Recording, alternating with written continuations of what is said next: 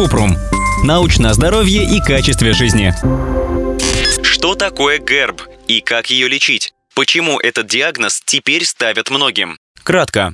Гастроэзофагиальная рефлюксная болезнь – это состояние, при котором желудочная кислота постоянно возвращается в глотку через пищевод. Обычно это происходит из-за того, что мышечное кольцо внизу пищевода или нижний сфинктер пищевода слабеет. Для ГЭРБ характерный изжога и неприятный привкус во рту. Болезнь часто можно контролировать самому или с помощью лекарств. Но иногда, чтобы устранить проблему, нужна операция. Это состояние также называют рефлюкс-эзофагитом, пептическим эзофагитом и рефлюксной болезнью. В международной классификации болезней ГЭРБ внесена как гастроэзофагиальный рефлюкс. Заболевание широко распространено. На 2017 год ГЭРБ выявили у 1 миллиарда 30 миллионов людей во всем мире. Поэтому неудивительно, что в последние годы диагноз чаще ставят и в России. По данным клинических рекомендаций 2014 года, ГЭРБ диагностировали у 18-46% россиян. По данным клинических рекомендаций 2020 года, распространенность ГЭРБ от 11,3 до 23,6%.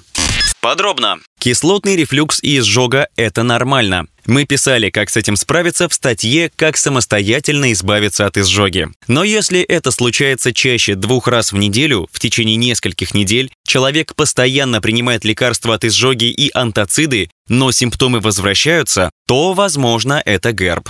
Симптомы ГЭРБ. Изжога. Неприятное ощущение жжения в груди, которое часто возникает после еды. Кислотный рефлюкс, когда желудочная кислота возвращается вверх по пищеводу и вызывает неприятный кислый вкус. Эзофагит – воспаление пищевода. Неприятный запах изо рта. Вздутие живота и отрыжка. Тошнота. Кашель и икота, которые постоянно возвращаются. Боль при глотании или затруднении глотания.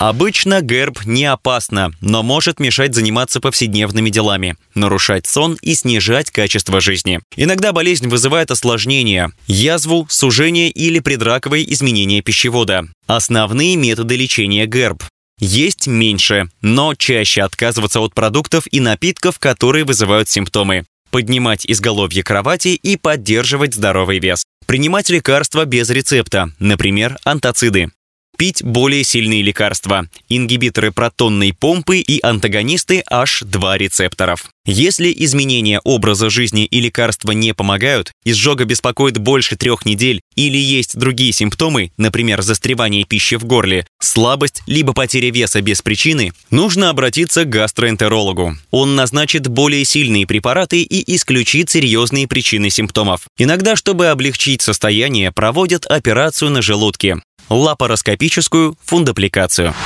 Ссылки на источники в описании подкаста. Подписывайтесь на подкаст Купрум, ставьте звездочки, оставляйте комментарии и заглядывайте на наш сайт kuprum.media. Еще больше проверенной медицины в нашем подкасте без шапки. Врачи и ученые, которым мы доверяем, отвечают на самые каверзные вопросы о здоровье. До встречи!